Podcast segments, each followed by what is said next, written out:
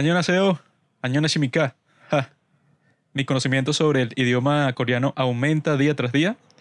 Sé que hay formas de decir hola en Corea del Sur, hay otras formas de decir hola en Corea del Norte, y de esa forma es que se diferencian las diversas clases sociales en la península coreana. Es un tema muy interesante, muy intrigante, y que la película del día de hoy lo ilustra, lo expresa visualmente de la mejor forma en la historia, una de las películas que mejor retrata el conflicto militar entre Corea del Sur y Corea del Norte. Tengo aquí a Pablo, que vio la película a ratos, porque a ratos se estaba durmiendo y después probamos la teoría de qué es lo que en verdad motiva a Pablo. No es la guerra, es el amor. Hola queridos amigos, bienvenidos a otro episodio de Domingo de Drama. Bueno, pues yo estoy muy emocionado de hablar de Steel Rain, una película que muestra todo el conflicto. Una mierda. Yo estaba con la mejor disposición del mundo para ver esta película. Y coño, dura dos horas y veinte, ¿no? Como dos horas y pico. Dos horas y veinte creo que exactamente.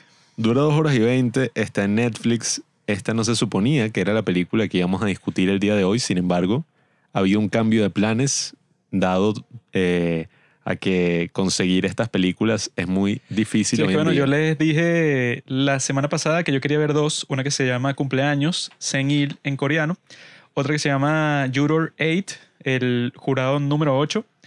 Pero si tú te pones a buscar esas películas en los servicios de torrent, está así hasta el punto de casi que nadie la ha descargado ni siquiera. No, y yo no sé si ustedes sepan descargar películas, o sea, deberían saberlo. yo creo que la mayoría debe saber, pero la cuestión es que, bueno, si es una película que nadie va a ver casualmente, o sea, que, que no, y que la estaban pasando en tal sitio o me salió en cualquier servicio de streaming en donde yo estoy y yo la puse y ya, entonces cuando veo que ustedes sacan un capítulo sobre eso, yo lo pongo.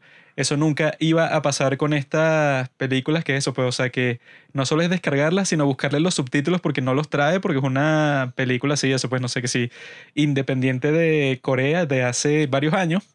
Entonces lo que vamos a hacer cuando no estemos reseñando dramas coreanos son películas coreanas de las que están en Netflix, porque a esas tienen acceso todo el mundo, porque yo conozco gente, no sé, que es más pobre que, que Gandhi, que tiene Netflix, pues. Entonces, como esas están disponibles para todo el mundo, entonces esas son las que vamos a discutir de ahora en adelante mientras estamos viendo los nuevos dramas que vamos a estar conversando aquí. Y el día de hoy la película se llama Steel Rain, la lluvia de acero. Chocolate Rain. Este chamo tiene un humor de hace 10 años, por eso es que... Like a boss. Se quedó atrapado así en una jaula ¿Cuál era de el otro tiempo. que había? Me gusta. Me gusta. Anyway, Ay, esta película, Los 2000. ¿verdad? No tiene mucha calidad cinematográfica, ¿no? Steel Rain, en el sentido de que al parecer como que no fue hecha así pensando que el desarrollo de personaje va a hacer que este hombre pase por el viaje de- del héroe para convertirse en una nueva forma de su yo interior. O sea, es- eso no, no hay tanto como que desarrollo psicológico, pues, o sea, de la trama, de la narrativa, las cosas que nos gustan del cine coreano y de, bueno, del cine en general, aquí en los padres del cine suele ser eso, pues, cosas así, unas tramas que son expresadas por la cinematografía de la película de una forma que tú te quedas y que verlo. O sea, la persona que lo hizo debe ser súper creativo. Creo que el ejemplo así más directo que se me ocurre es Thirst, la de Park Chan-wook, porque eso pues es un cura vampiro que el tipo tiene que lidiar pues, o sea, con sus nuevos impulsos así animales. Y la forma en que expresan eso no es que, hola, soy un cura y soy vampiro. O sea, no es algo así simplista a través del diálogo, sino que te ponen que si todas las perspectivas, eso pues, o sea, casi que ves como le hierve la sangre, Huh. por decir algo, pues. No, y además, esta película es muy convencional cinematográficamente hablando. Sí, este es así, eso pues, o sea, como que echa casi que al estándar, así que no les interesa mucho experimentar cinematográficamente. Sí, o sea, es una película, yo la describiría como ajá, competente en cuanto a que ajá, está bien grabada y eso, pero no hay ninguna intención detrás, como ha sido el caso de los tres grandes maestros coreanos que hemos visto en nuestros domingos de drama, donde incluso teniendo un estilo muchísimo más sencillo, como es el caso de Lee Chan-dong, oye, con una buena intención y con todo un estilo cinematográfico detrás, o sea que ya se extiende un poco más a la trama y a los personajes, no importa qué tan sencilla sea la película, o sea, ay, que no tiene un plano así todo show y una música así toda, no sé, mega integrada a la película, eso no es tan importante, sino más bien que haya una intención y bueno, la intención en esta película es básicamente mostrarte la historia y ya, pues no es como que Sí, los personajes. Eso, cinematográficamente no tiene así como que mucho que comentar porque está hecha más para expresar todo ese conflicto geopolítico, ¿no? Y por eso es que a mí me gustó, o sea, no como, no tanto y que esta película sí fue divertida o fue, está súper bien hecha y eso. O sea, no me gustó tanto desde esa perspectiva del cine, sino desde la perspectiva de que el tema que analiza la película sí me interesa a mí, pero que sí 100%, pues uno de los temas más interesantes que existe en este mundo. Porque eso, pues ese conflicto entre Corea del Norte y Corea del Sur es que sí el conflicto más raro de toda la historia. Porque no es que están en un conflicto abierto los unos contra los otros. No es que, no, es que estas son, no sé, como que las dos potencias que están en la misma frontera y se odian. No son como los conflictos que uno ha visto eso a lo largo de la historia, sino que son dos países entre comillas, ¿no? Cuando en realidad es un solo país que fue cortado a la mitad. Los dos hablan el mismo idioma, sin embargo, la ideología de los dos países no podría ser más diferente. Entonces, como lo ves que están en el mismo espacio, casi que comparten eso, pues el mismo pedazo de tierra, pero si tú naciste en Corea del Norte, resulta que tu vida va a ser un infierno, o sea, es casi seguro. Pero si tú naciste, eso, ponte, no sé, 100 kilómetros más al sur, por decir algo, tu vida va a ser totalmente distinta, ¿no? Entonces eso como casi nunca ha pasado en la historia, o sea, que exista una diferencia tan grande entre el estándar de vida de un sitio a otro solo por una, una diferencia ideológica y económica. Porque lo que suele pasar es que eso, pues, no sé, en China se vive totalmente distinto, por ejemplo, que en España, por todas las condiciones geográficas, el clima, todo eso, ¿no? Lo raro, pues, o sea, de este conflicto es que no, están en el mismo sitio, el clima es casi que el mismo, tienen el mismo idioma, eso, pues, tienen la misma denominación, todos son coreanos.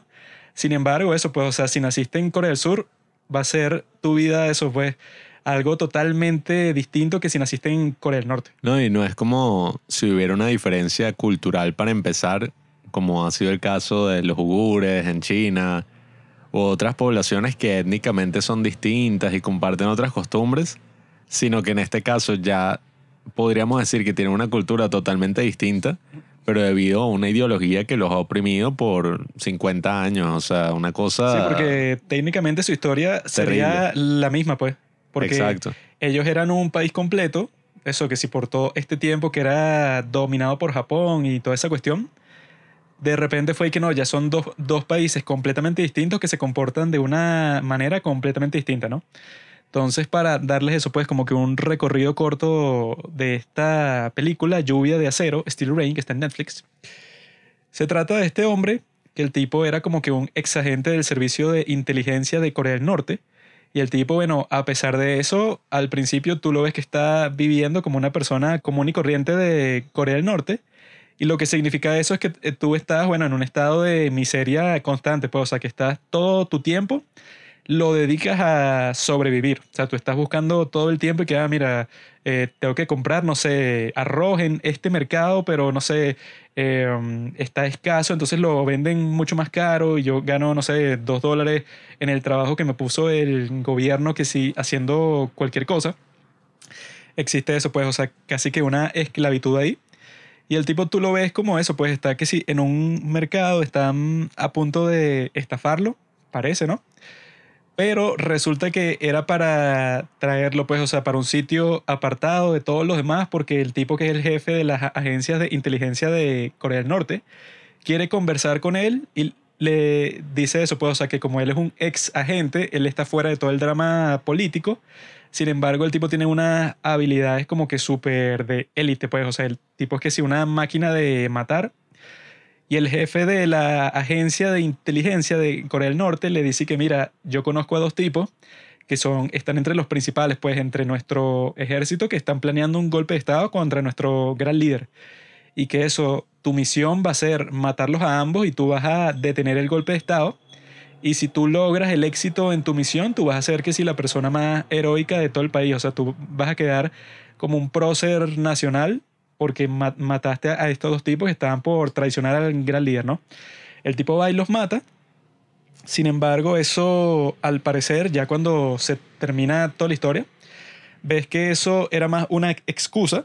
O sea, que el tipo que lo manda a él hacer eso no está no, interesado por Corea del Norte y tal, sino que era más como que para eliminarse la competencia, porque otro tipo de todas formas iba a ser un golpe de Estado, pero eso tan, tan contundente que la forma en que lo hicieron fue que no, los tipos robaron un helicóptero de Corea del Sur que le pertenecía a los gringos, porque ellos tienen bases militares en Corea del Sur, para llevárselo a Corea del Norte y eso, pues lanzarle dos misiles al sitio en donde estaba Kim Jong-un, pues el líder de Corea del Norte, que nunca le muestran ni el rostro ni lo mencionan por nombre así, o sea, es como que el, el personaje es misterioso. Y luego de eso pasa lo que me atrajo a mí, pues, a esta película, porque sale en la descripción que es que este tipo, ¿verdad? Él sabe que su misión, ¿verdad? Era matar a los tipos que iban a planear el golpe de Estado, pero claramente no funcionó porque le, lanzaron dos misiles a Kim Jong-un.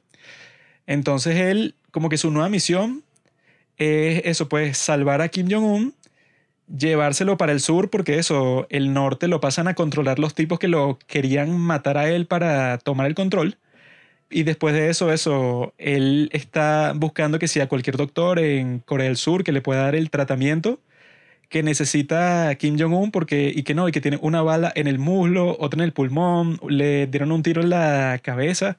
O sea, fue un golpe de estado, eso, el más contundente del mundo, que esa escena es bastante perturbadora, porque lanzan dos misiles, pero era un grupo de gente que estaba así, toda alabando al líder supremo, porque eso, pues dicen que en Corea del Norte, los que están en primera fila, son como los que van a salir, pues eso, en todas las transmisiones.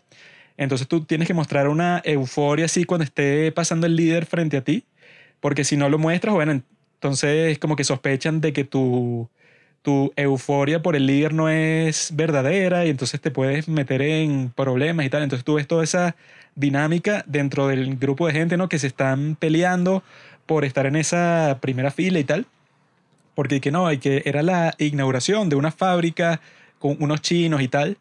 Y entonces ahí es cuando le lanzan los dos misiles y matan eso, pues a todas las muchachas que estaban ahí, a todas las personas, pues a los miembros del ejército, la seguridad, supongo que eso, pues que sea ministros o un montón de gente, acaban con ello. Y que después de eso, este tipo que sobrevive por un milagro, llega para Corea del Sur y tal, y que no, bueno, eso que nadie le cree que él tiene a Kim Jong-un ahí porque nadie piensa que es posible que se dé un golpe de Estado de ese estilo, así como que de la forma más repentina del mundo.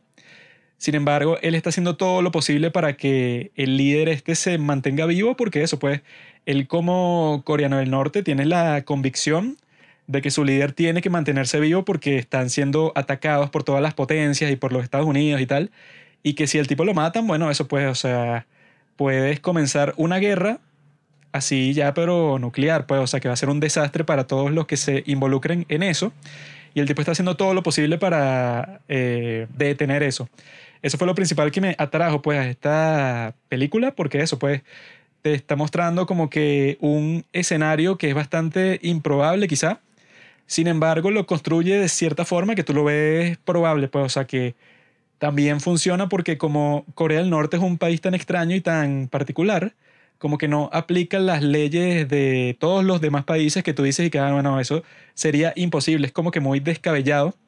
Sin embargo, en este caso como que eso no aplica, porque como te muestran aquí, bueno, si estos dos tipos querían hacer un golpe de Estado, pero tú no mataste a otros de los que estaban involucrados, pues son capaces de eso, pues de lanzarles misiles y matar a eso, pues a sus propios ciudadanos, pero en números masivos y que los tipos como que no les importan que los ataquen con armas nucleares y ya están dispuestos que sí, no solo a destruirse a ellos, sino a destruir a todo el mundo, ¿no? Que el tipo, el protagonista expresa eso porque él dice que nosotros teníamos un plan que era como que para hacer básicamente contra Corea del Sur un ataque kamikaze, pues, o sea, co- como que lanzarnos con todo, eh, matar a toda la gente que sea posible, eso, pues, con todo tipo de armas, con artillería, con armas nucleares, con lo que sea, así, pero que sea como que una masacre terrible para que el resto de las potencias se vean obligados a negociar con nosotros, o sea, un plan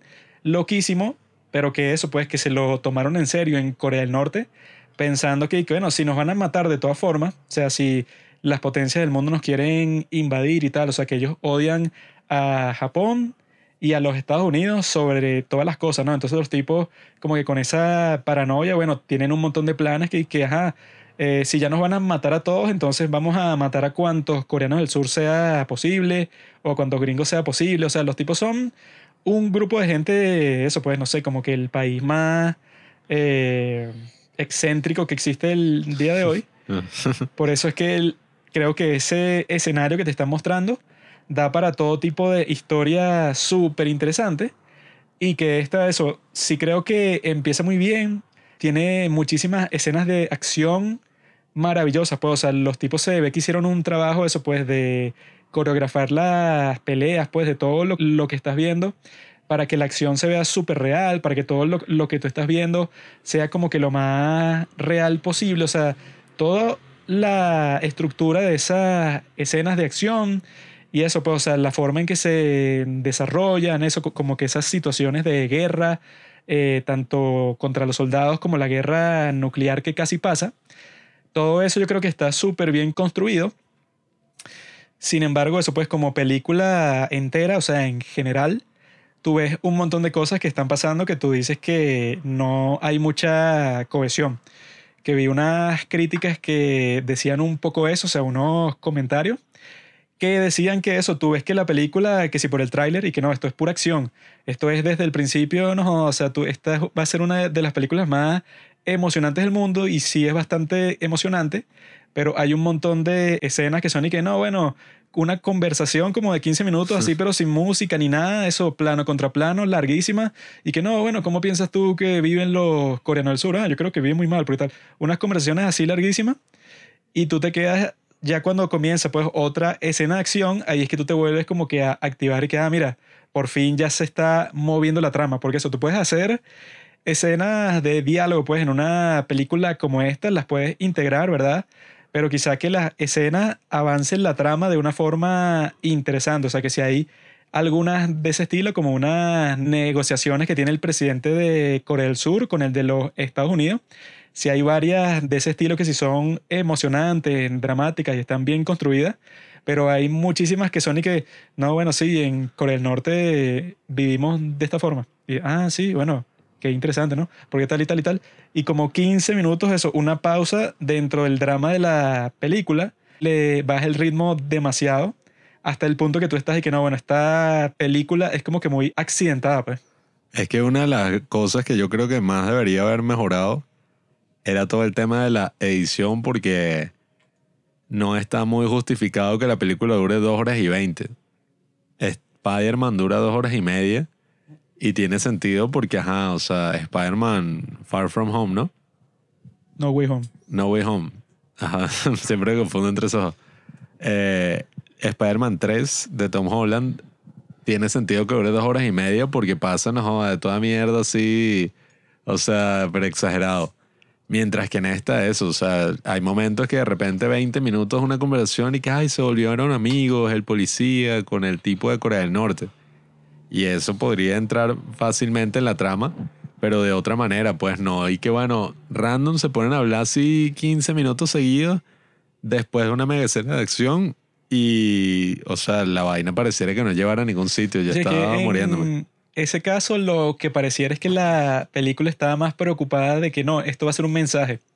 Esto va a ser como que, mira, Pablo, es el coreano del norte y el coreano del sur, a pesar de todas las diferencias que tienen de cultura y de su vida, como ha sido todo este tiempo y todo eso, si los dejas un tiempo juntos, pues, o sea, que se puedan conocer, conversar como personas comunes y corrientes, bueno, llegan como que a un momento en que se entienden, en que pueden formar una relación entre ambos, eso, que se, que se vuelven que si mejores amigos y tal. Pero eso pues, o sea, si tú quieres que ese sea alguno de, tus mensajes dentro de la película, claramente los tipos cuando lo estaban haciendo fallaron en integrar eso al resto de las cosas que están pasando. Pues, o sea, que la parte que sí hacen bien es cuando te están mostrando como que, ah, bueno, el escenario geopolítico es este, pues, o sea, que tiene gente de la CIA, tiene gente del ejército de Corea del Sur, de Corea del Norte, de Japón, de China, y que cuando tú combinas a todos esos grupos tienes un caos, pues, o sea, algo que parece organizado porque eso, hay varias conversaciones y tienen una especie de, serie de reglas.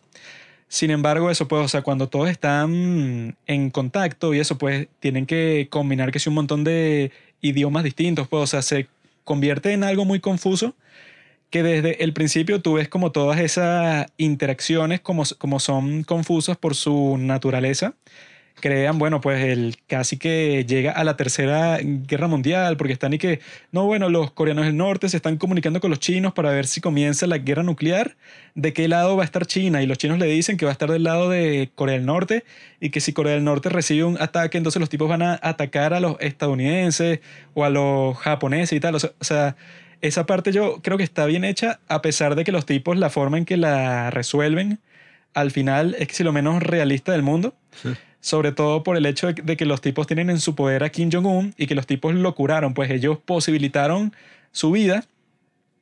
Y al final, y que no, bueno, eh, la opción, que bueno, que ese final sí me parece horrible, la opción es que no, que la mitad de las armas nucleares de Corea del Norte se las den a Corea del Sur y eso crea una especie de paz entre vecinos porque ninguno va a comenzar la guerra sabiendo que el otro tiene el poder para contraatacar y destruirte.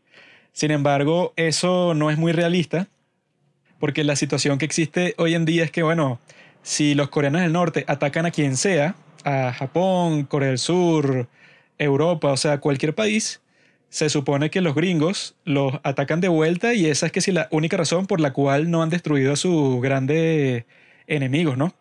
Pero aquí te ponen esa especie de solución que yo no la veo factible, pero en, en ningún sitio y bajo ninguna circunstancia.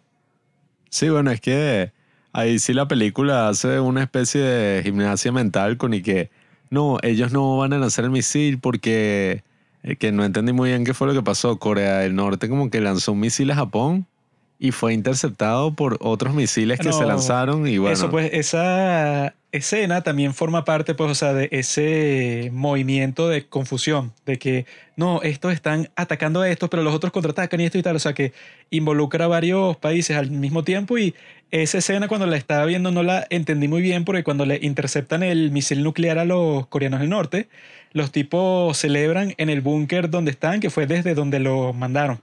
Y yo dije, ah, ¿por qué celebran si se los interceptaron o no? Pero lo que yo pensé es que, ok, los gringos, ¿verdad? En ese momento les habían mandado unos misiles ya a los coreanos del norte.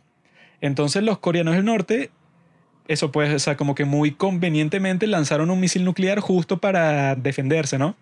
Entonces, cuando pasó eso, los japoneses eh, fue a los que le había lanzado ese misil nuclear, ¿verdad? No, no fue a Corea del Sur, supuestamente para que los japoneses eso lo interceptaran.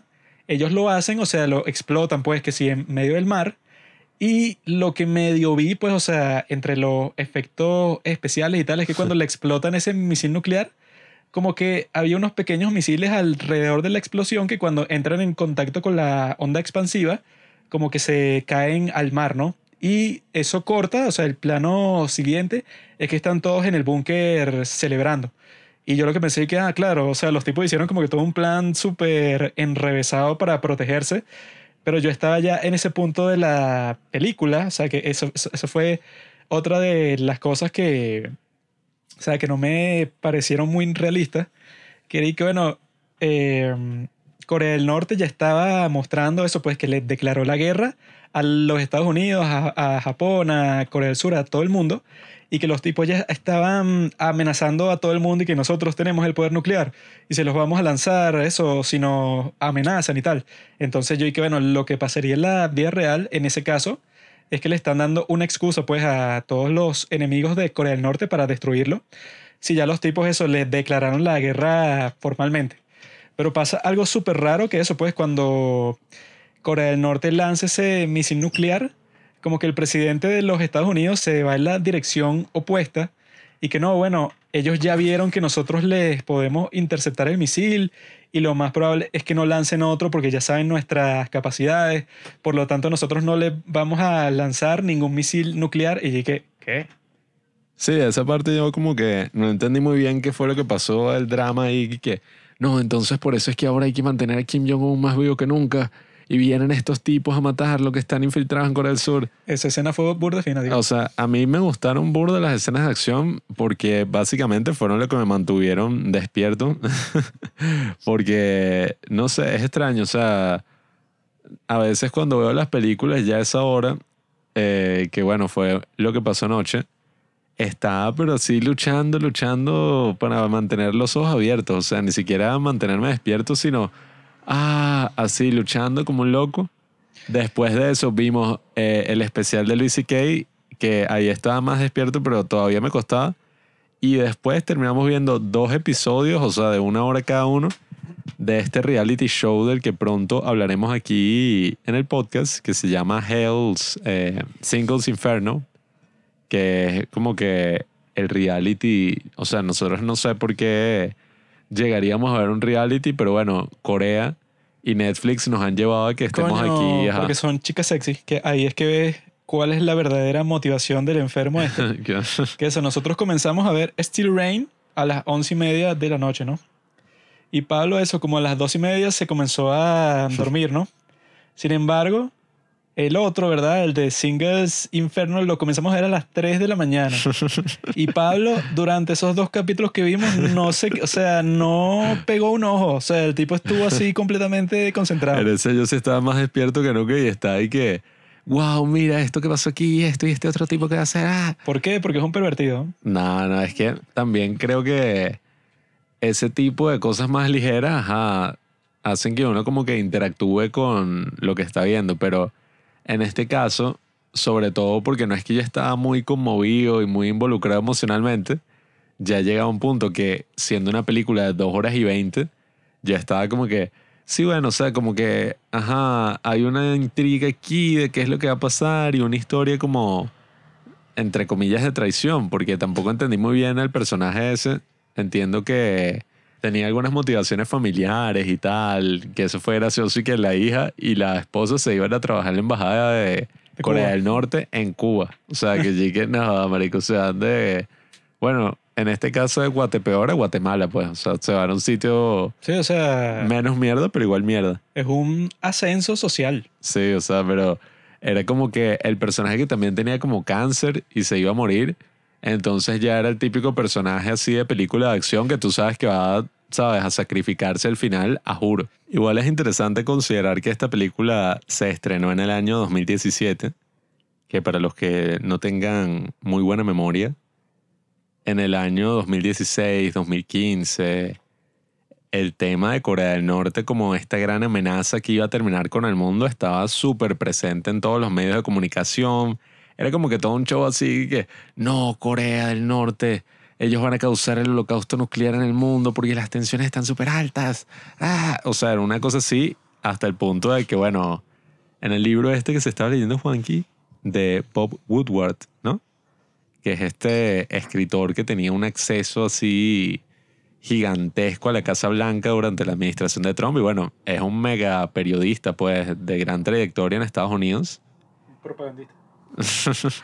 en ese libro que hizo sobre Donald Trump y cómo fueron los primeros días de su presidencia, el primer encuentro así o este encuentro que tiene el presidente anterior con el nuevo presidente, donde hablan de, ay, mira, estas son las cosas que tienes que tener en cuenta y tal, Obama le dijo a Trump que la mayor amenaza que él iba a enfrentar durante su presidencia era Corea del Norte.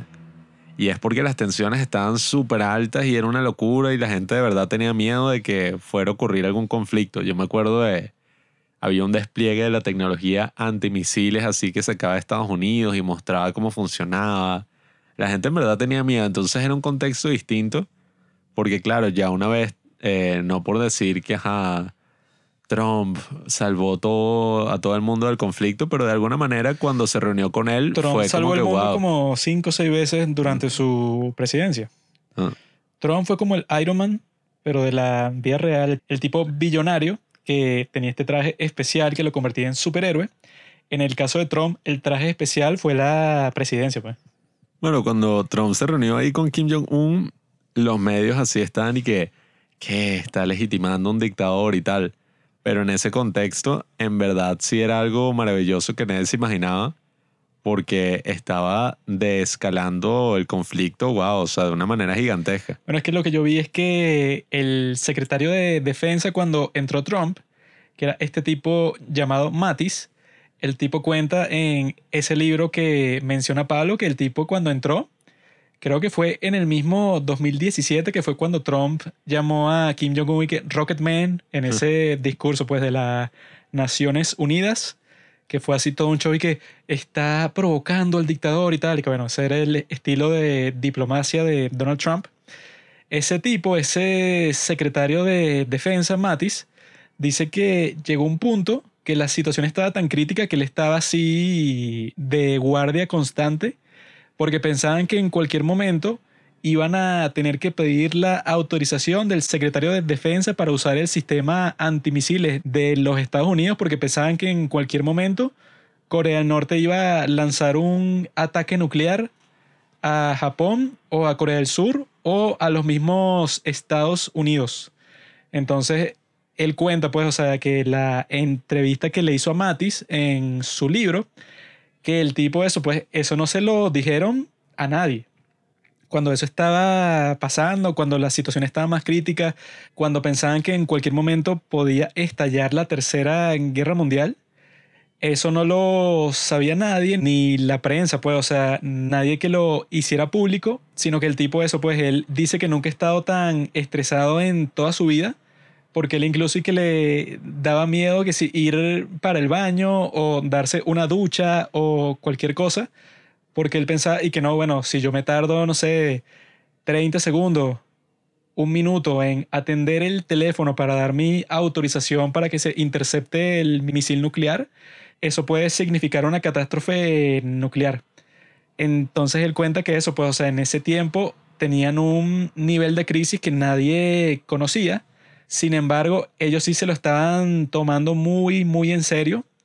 El riesgo de guerra nuclear contra Corea del Norte, no porque fuera algo racional, porque eso, pues uno pensaría que el tipo lo va a hacer, o sea, eh, que él ya estuviera decidido, pues, en, en lanzar un ataque nuclear, si existe una amenaza, pues, o sea, si algún país le está diciendo que lo van a invadir. Sin embargo, eso no estaba pasando, entonces piensan que la razón por la que el tipo lo estaba haciendo, o sea, eso, porque estaba como que a punto, pues, o sea, de lanzar un ataque nuclear, es porque alguien así, pues, un individuo con tanto poder que es parte de una dinastía, pues, o sea, que domina todo el país como un rey, no tiene como que unas razones muy lógicas para hacer las cosas, pues ahí todas esas historias, unas historias que el tipo mató a su tío con unas armas antiaéreas que son que si unos cañones gigantes, pues, o sea, como que no hay mucha lógica detrás de las cosas que el tipo hace, pues. Entonces sí está raro que eso, pues, en todo ese contexto como que tan violento, justamente pues en el 2017, estrenen esta película cuando muestra todo ese conflicto que yo creo que lo hace, ¿verdad? Tratan de darle prioridad a que sea entretenido, que llame la atención de las personas para que la gente vea la película, pues, y esparzan como que ese mensaje que tienen desde el principio, el cual no tengo mucha fe en él, porque eso, pues, desde el principio lo que están diciendo es y que no, bueno, y que la reunificación de Corea es lo que quiere el próximo presidente, que en el principio de la película es el tipo que acaba de ganar las elecciones y que eso pues en su campaña dijo que iba a reunificar los dos países y que la película te trata de dar un mensaje así, pues o sea que, ah, bueno, este tipo será de Corea del Norte, pero tampoco es que alguien de Corea del Sur no podrían relacionarse en lo absoluto con él, sino que si conversan un poco, eso sí va a suceder y tal. Te está mostrando todo eso, pero eso yo creo que para dar su mensaje, y para que lo vea la mayor cantidad de personas, sacrifican todo tipo de complejidad, pues, o sea, lo tratan de simplificar al máximo para que sea lo más entretenido posible, porque eso, pues lo que te muestran al final, eso que conversamos más temprano, si no tiene ningún sentido, pues. De que no, que el conflicto se termina y los tipos devuelven a Kim Jong-un para Corea del Norte porque los tipos, los de Corea del Sur, ya tienen bombas nucleares propias. O sea, yo creo que no, no tiene lógica, sobre todo por el hecho de que yo creo que si tú vives en Corea del Sur y le lanzas una bomba nuclear a Corea del Norte, yo creo que eso, pues, o sea, que tu mismo país se afecta. O sea, que, no sé, destruyas a toda la capital de Corea del Norte, por decir algo, pero eso, pues te quedas con un montón de refugiados y creas como que una zona que nadie puede entrar ahí por décadas, porque eso, porque, porque tiene todo tipo de radiación, pero de la más intensa del mundo. Entonces, cuando yo esta película, eso pues me resultó bastante entretenida, divertida, etcétera tiene eso, pues, como que todas esas sutilezas de cuáles son las realidades dentro de Corea del Norte y cómo eso afecta a todos los que viven ahí. Y cómo lo comparas eso, pues, con Corea del Sur y toda esa cuestión. Sin embargo, eso, pues, o sea, sí parece que fue hecha más para transmitir ese mensaje.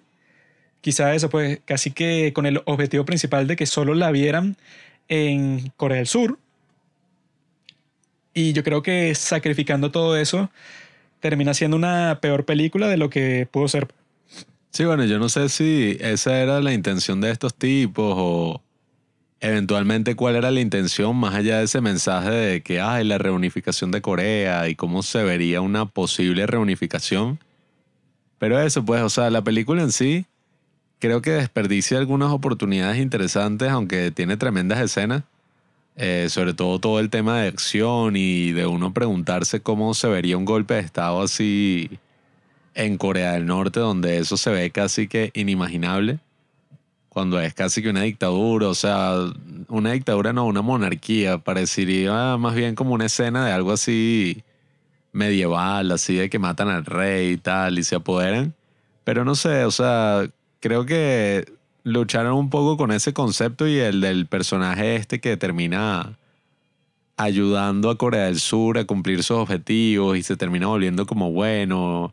Este soldado, creo que esa historia no estuvo del todo desarrollada. Y X, o sea, tampoco me quiero poner así muy, ay, que el, el arco argumental y el desarrollo de personajes, o sea, en mi caso eso no fue lo que me hizo río, sino que, oye, en sí el ritmo era súper extraño, pues, o sea, además de que ya tenía sueño, me dio mucho más sueño porque habían escenas que llegué, marico.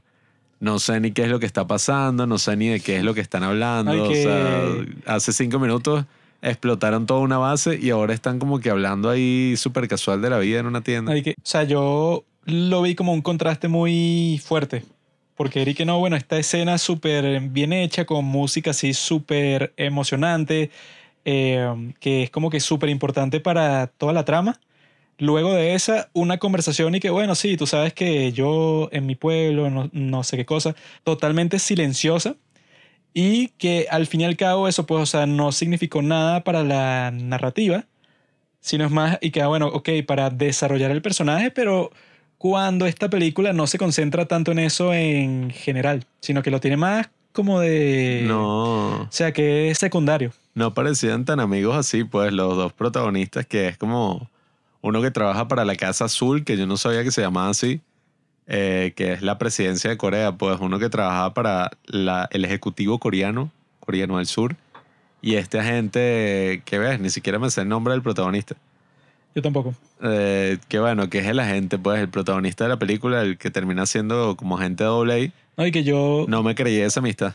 Yo pienso que eso también es lo que te muestra que desde el principio no está dirigida a audiencias internacionales, o sea, no tienen el objetivo de que las personas de todo el mundo vean y entiendan esta película, o sea, que gente en Europa, Estados Unidos, que en todas partes comprendan todo lo que está pasando, como si lo ves que si con Parasite, o sea, que sí adapta todo, ¿verdad? O sea, tiene referencias a cosas muy coreanas, pero al mismo tiempo la narrativa principal no requiere de ti que tú sepas mucho de la cultura coreana para comprenderla.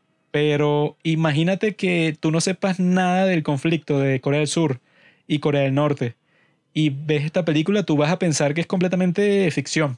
O sea, que no está basada en nada real, sino que es una cuestión toda loca que se inventaron política, pues, o sea, porque no hay como que ninguna explicación de cómo funciona Corea del Norte o por qué está así o cuál fue el motivo de la guerra, o sea, eso nunca pasa, sino que es como que asumen que tú ya sabes todo eso, que nosotros ya sabemos todo eso, ¿verdad? Pero eso pues no está garantizado que gente que no está eh, familiarizado con esta cultura sepa tanto sobre eso, sobre todo que tú para comprender la trama principal tienes que tener en mente como 12 nombres distintos. Si yo quiero comprender la historia principal y quiénes son los que dan el golpe de Estado, quiénes están de qué lado y tal, tienes que mantener en mente como 12 nombres distintos coreanos, ¿verdad? Que ya uno le cuesta que si con los, los dramas coreanos recordarse de los nombres como de cuatro o cinco personas aquí te lanzan un montón de nombres y que no, eso pues del secretario de Estado, del protagonista, de su esposa, de la ex esposa del otro, de los hijos, al final de los generales. La carne del asunto no era nada más ese atentado y todo eso que pasa, sino era el personaje principal, pues. Y eh, no creo que lo desarrollaron totalmente así como en una película donde tú sí ves una amistad como eso, pues entre coreanos del sur y coreanos del norte, que es la de Joint Security Area. Esa es 500 veces mejor. Ahí tú sí tienes conciencia que, ah, bueno, mira, ves, esta es una película donde los personajes, eso, eh, a pesar de todas las diferencias ideológicas y eh, la zona en la que estaban, pues la, una de las zonas más así de conflicto de toda Corea y podríamos decir del mundo, porque es literalmente una frontera que cualquier incidente que pase ahí, bueno, puede desatar, no sé, un conflicto armado. y que en esa sí te explican todo eso con bastante exposición al principio, o sea, te, te lanzan un montón de diálogo cuando empieza esa de Joint Security Area.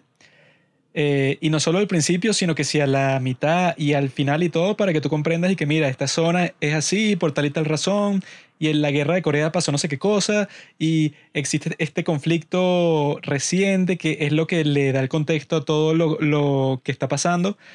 Eh, sacrifica eso, pues, o sea, que a los cineastas no les gusta mucho eso, o sea, que tú tengas que explicar tanto en tu película. Sin embargo, eso, pues, o sea, si quieres que sea como Joint Security Area, eso que si tú no sabes nada de Corea, y te lanzan esa, yo creo que tú sí la comprendes, porque eso te, lo, te lo muestran todo también visualmente. Que es que mira esta frontera, o sea, si tú cruzaste este puentecito, te pueden matar, o sea, te lo muestran varias veces. Pero en esta hay un montón de cosas, pues, o sea, que sí, cómo funciona lo de Pyongyang o la relación de China con Corea del Norte o por qué los coreanos quieren destruir Japón. O sea, hay un montón de cosas que, bueno, que si no tienes un contexto de como mil vainas, no comprende y que eso, pues eso yo creo que hace que esta película, yo creo que no debe ser muy popular fuera de Corea. Porque yo sí garantizo que cualquier coreano conocerá eso, pues que si toda su historia básica y si ve la película no se pierda de nada, o sea que la puede ver sin ningún problema. Pero cualquier persona, eso que tú le lances esta película, lo único que le va a interesar son las escenas de acción, que es que si lo mejor de la película porque el resto de las cosas que pasan son y que no, mira que Parchin Chong quiere un golpe de estado contra Chimpon Chim porque el tipo le dijo que Chimpon Long y yo que, coño, eso, si tú no tienes el contexto no vas a entender un carajo y no porque sea complicado, sino porque la película no hace el esfuerzo de explicártelo un poco, pues, por lo menos un poco. No, y bueno, y no sé, en cuanto a película como tal, eso a mí no me estimuló mucho, no me emocionó muchísimo tampoco. Yo lo que estaba fue, bueno, aguantando el sueño para poder ver el reality show Singles Inferno, que está mucho más entretenido. y nada, o sea, no sé si la recomendaría como tal. Por ahí vimos que hay una secuela que no está en Netflix. ¿no? No, no está. Pero salió en 2020, pero yo vi como que la sinopsis y fue algo así que no, y que las negociaciones entre Corea del Norte y los Estados Unidos eh, como que dan una vuelta para peor porque se forma un conflicto entre las dos delegaciones, entonces hay como que resolverlo, pero hay como que una posibilidad de guerra y la gente que la ha visto como que está un poco decepcionada, Entonces no Sí, bueno, creo que sea muy buena. Esas secuelas no me emocionan mucho por Es- lo que vimos. Es como Península, sí. Ajá, con la segunda de Train a Busan. Pero bueno, en este caso, eso, si les interesa como que todo el conflicto de Corea y todo, todo este tema así de Corea del Norte y Corea del Sur, creo que hay muchísimas otras cosas interesantes que pueden ver por ahí. No solo películas, sino podcasts, documentales. Bueno, ahorita libros que voy a empezar a leer este de La chica de los siete nombres, que es el que Juanqui tiene un show con ese libro. Pablo Flojo. Mm. Yo se lo di ya hace años. Mm, no lo leí. Pero lo voy a empezar a leer a ver qué tal. Y bueno, asumo que eso debe ser mucho más interesante que, bueno, este caso ficticio que se pregunta qué pasaría, cómo se llegaría a una eventual reunificación.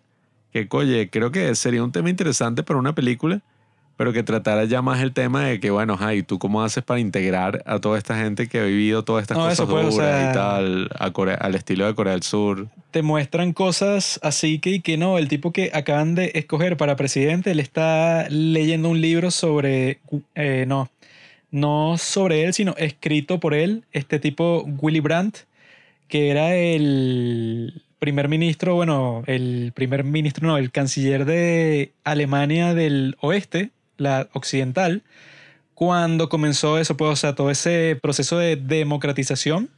O sea, un tipo que estaba encargado de eso, pues, de que un país que fue eso, una monarquía y un fascismo por un montón de tiempo, cómo democratizar eso, ¿no? Entonces tú ves como ese candidato que ya ganó, o sea, será el, el próximo presidente, ves que él se está leyendo ese libro porque eso, como que los realizadores de la película te están mostrando algo así como que, ah, bueno, eso es posible, pues, o sea, como yo creo que el objetivo de la película y de lo que le hicieron desde el principio es como que mostrar cómo podría funcionar algo así, pues, porque te ponen como antagonista al que es presidente en el momento en que está pasando todo esto, que el tipo es como que mucho más violento, que desde el principio, si piensa que es una buena idea lanzarle el ataque nuclear a Corea, y el que va a ser el nuevo presidente le dice que no, ¿cómo vas a hacer eso?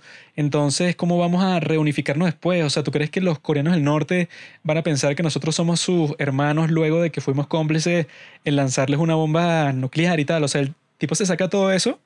Sin embargo, yo pienso que eso ya desde el principio es imposible, pues. Entonces, ya partiendo desde ese principio, pues, o sea, que el, parece ser, pues, o sea, obviamente que no, no lo tengo por seguro, pero parece ser el mensaje principal de los que hicieron la película. Parece ser y que no, eso pues, o sea, la posibilidad de la reunificación y cuál es el modo de vida de Corea del Norte y toda esa cuestión. Pero eso, pues, desde mi perspectiva, la vaina es completamente imposible. Y que es cierto lo que dice Pablo, que eso, pues, o sea, yo creo que si te interesa el tema de Corea, eh, de todo ese conflicto, de toda esa cuestión que es bastante, yo creo que emocionante, ¿no? O sea, es como que intrigante, estimulante ver eh, cómo se organizan dos países que parecieran completamente iguales al principio, o sea, tenían casi que la misma posibilidad de éxito, pero escogieron caminos totalmente distintos y bueno, ya el, ya el día de hoy vemos el resultado. Si te interesa eso, eso yo creo que hay tantos documentales como libros, como un montón de, un montón de cosas que ya hemos recomendado hasta el día de hoy que serían mucho más provechosos que esta película. Sin embargo, eso pues yo creo que lo principal que provee esta película, si ya estás familiarizado con todo el tema, es diversión. Si quieres diversión, eso pues la puedes ver, la puedes disfrutar, puedes ver cómo te modelan y cómo te proyectan, pues te simulan un conflicto que en teoría sería posible, pero que es como que muy caricaturesco, ¿no? Entonces, creo que es más como que si ya te interesa el tema, es entretenido. Si no te interesa, no vas a entender un carajo. Y si te interesa, pero no te gustan las películas así que son como que más del lado de la eh, de la informalidad, pues, o sea, que la hacen más como que por diversión, que no se toman tan en serio como que la estructura narrativa en sí, bueno, creo que es muy difícil de recomendarla casi que para cualquier público, pero yo me divertí, pues, o sea, no me arrepiento de haberla visto, pero eso, lo que decíamos al principio, pues, o sea, que si, si su objetivo era todo eso, yo creo que podían haberlo logrado muchísimo mejor, como de mil formas distintas. Quizá El- quitándole media hora al menos. Sí, o sea, del hecho de que dure dos horas y, 20, ¿verdad? Cuando el punto es que todo el conflicto tiene mucha urgencia, o sea, que cada segundo cuenta, que en cualquier momento van a lanzar un ataque nuclear y eso puede cambiar todo, ¿no? Ese concepto que tú tienes desde el principio, como que es desestimado completamente si tú le bajas el ritmo a tu película. O sea, si tú mismo, ¿verdad? Dices que, ah, no, bueno, esta escena es como que un break, como que un descanso, ¿verdad? Entre que tú ves como este tipo iba a interrogar al protagonista, pero él en verdad se vuelve su amigo porque ve que el tipo, bueno, está que sí desahuciado, pues que tiene cáncer como en tres órganos distintos y por eso el tipo se automedica y está adicto a los opiáceos. Eh, o sea, esa contradicción no, lo- no la supieron manejar muy bien porque si eso, si es un conflicto súper urgente que en cualquier momento casi que puede poner en peligro a todo el mundo, no tiene sentido que tú de repente metas una escena y que no, bueno, estos tipos están en un restaurante coreano comiendo eh, los dos juntos.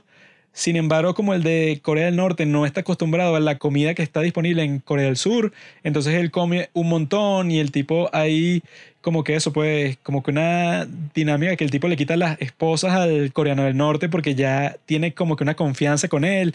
Todo eso es como que, bueno, parece que no hay tanta urgencia como tú pretendes y que en cualquier momento comienza la guerra. Si tienes un montón de escenas, que eso, pues, que Pablo en esas escenas se durmió porque no forman parte, pues, o sea, del ritmo de la historia, pienso yo. Vayan a ver Single Inferno mejor. Vayan a ver este reality que está ahorita en Netflix. Para que estén preparados, eh, eventualmente apenas se acabe, vamos a sacar un domingo de drama al respecto. Sería nuestro primer reality aquí en el podcast. Y bueno, en mi vida, creo que no he visto ningún reality show en mi vida. Yo creo que en los tiempos antiguos vi que sí, uno que otro capítulo de ese de Jersey Shore, pero que no tienen nada que ver porque eso, pues en este de Singles Inferno está cool porque están tratando de manejar esa, esa tensión ahí, ¿no? Y que bueno, ¿quién queda con quién, ¿no? De todos estos participantes. Sin embargo, ese de Jersey Shore y todo lo que, bueno, Keeping Up with the Kardashians, Honey Boo. todos los que tienen que ese mismo formato de Jersey Shore y tal, eso es lo que termina pasando. Al final es que casi que todos los personajes tienen sexo con todos los personajes y eso, pues, capítulo por capítulo no hay ninguna tensión, pues, sino que es puro sexo, sexo, sexo con todos y ya. Sí, bueno, no, está interesante este, vamos a ver qué pasa. Está Este- bien producido. Esto es un poco más dramático, pues. Y bueno, nada, eh, vamos a ver qué otras películas nos lanzamos ahí explorando Netflix, porque bueno, Netflix, no sé, es un arma de doble filo. A veces tú ves unas vainas ahí súper mediocres, súper malas, pero eh, poniendo de ejemplo uno de los, para ver, ese fue hace dos semanas, ¿no? Cuando hablamos de Silenced. De repente te consigues esta película que yo ya la quería ver desde antes porque es el director del juego del calamar. Pero, oye, te consigues, tú buscas Korean Films, puras películas así random, de repente ves esta de Silenced y te consigues con películas que tienen un alto nivel así en general técnico y artístico y que tienen un impacto gigantesco en Corea Bueno, es que que vale la pena ver, pues. lo que se puede decir también con esta película es que, bueno, esta que sí de las peores, digamos, de las películas coreanas. Si tú vas a hacer un ranking, tú pondrías a esta que sí en el top 40. No sé. Pero el punto es que una de las peores películas que esté producida de esta forma y, y que, y que tenga unas escenas así, pero súper bien hechas de cómo sería un golpe de Estado en Corea del. Norte, es una locura, pues, o sea, y que no, ¿cuál piensas tú que es un- una de las peores películas de Corea del Sur? Sería, bueno, esta quizá estaría entre las peores, pero estar entre las peores de Corea del Sur es que eso, pues, está producida súper bien, tiene unas escenas que habrán costado muchísimo dinero porque están súper bi- bien hechas, pues son apasionantes, tienen un montón de stakes, pues, o sea, son bastante dramáticas están eso bien producidas, bien narradas, todo está bien hecho. Sin embargo, eso pues está entre las peores, pero no porque es malísima, sino porque cuando la comparas pues con todas las obras maestras que hemos conversado en el podcast, bueno, se queda muy atrás, pero como producción, creo que si eres de cualquier país de Latinoamérica, dudo mucho que cualquier país de Latinoamérica pueda producir una película como esta casualmente, pues. Y que no, bueno, esta fue una de las películas que nosotros producimos, pues, o sea, una cuestión ahí de guerra.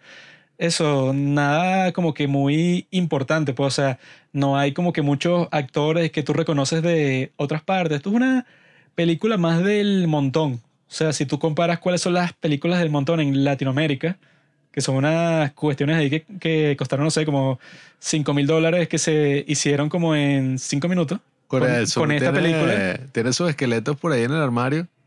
Con algunas películas que yo vi que sí se ven, pero no joda, la mierda más mierda que si 2005, 2009.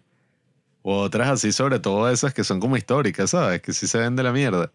Que son como, ay, el rey, el aprendiz de no sé qué qué del rey, que se ven súper fastidiosos. Sin embargo, claro, esta película tiene un nivel de producción y si bien no es una cosa toda show así cinematográfica, oye, es algo que nosotros nunca podríamos hacer aquí, al menos por los momentos. Y, No, oye, por siempre, ¿no? está, o sea, se nota que está bien hecha, pues, o sea, dentro de todo, no es que pasa algo así súper estúpido o la vaina de repente está grabada o se escucha mal, o sea, ya han trascendido, podríamos decir, ese nivel. Eh, hay que ver qué tal las películas independientes que he visto que hay algunas así en Corea del Sur, pero Yo he visto una que otra, pero comparalas esas pues con cómo son las películas independientes que si en Venezuela, Ajá. o sea, que eso pues, o sea, que no pueden ni hacer bien lo técnico, pues, o sea, que si tener un audio decente, si ni eso lo pueden hacer bien, pues ent- entonces todo lo demás, o sea, la narrativa, la actuación, las cosas que son más complejas que tener un audio bien grabado, tienes casi que la la seguridad de que va a ser una porquería, o sea, esa pues, o sea, la que nosotros vimos hace poco, Blue Label. Dirección Nah, opuesta. Unas vainas muy mierda por aquí bueno. Nada, vamos a ver qué nos depara Netflix. Eh, hasta ahora la más buena... Las mejores que están en Netflix ahorita de Corea son esas de Silenced. Todas las de Bong Joon-ho, aunque bueno, eh, Okja, no sé, a Juanquín no le gusta. Es mala, es mala. Yo me la vacilé. Está ahí The Host, que también es... Eso sí es tremendo peliculón. Y bueno, nada, hay algunas ahí de Song Kang-ho, que es como este el actor más famoso del cine coreano, que es el papá de Parasite, que bueno, todavía no hemos visto y, oye, se ven interesantes. Vimos una ahí de él que hace de barbero. No, no sé, no me gustó tanto así, bueno, pero son buenas películas, pues, o sea, están Bueno, interesantes, es que están bien el, hechas. El punto es para todos los que lo están escuchando que las vamos a ver todas. Ah. Todas las que están en Netflix ya las puse en la lista para eso, pues, para que sean como que lo que llene el espacio vacío entre drama y drama que vemos, porque eso, tenemos muchos dramas en la lista, como Snowdrop. Hay una gran controversia No sé alrededor si, de Snowdrop. No sé si lo veo, continuarán. Silencio. Y es posible que ese capítulo, capaz, cuando lo grabemos, dure como tres horas. Porque eso, hay Mm. que hablar de la serie, hay que hablar de en la historia que se basa la serie y hay que conversar sobre todo el contexto que tuvo de que, bueno, que eso, pues, y que no, ya se firmó una petición, más de 300 mil personas quieren que cancelen la serie. O sea, hay que conversar sobre por qué y cómo. Que eso, pues, o sea, que dicen que eso no va a pasar ya en sí, porque los que financiaron la serie, ¿verdad? Los productores de toda la cuestión son los de Disney Plus. Entonces, ah, se pueden retirar todos los patrocinadores que quieran, pero no importa porque ya ellos tienen su mercado, su público, pues. Sí, bueno, vamos a ver. Vamos a. Pronto empezaremos con ese. Hay otros K-dramas clásicos que tenemos que ver. Eh, sobre todo ahorita porque están sacando unas adaptaciones y están resurgiendo el interés por esa. De, ¿Cómo es que se llama?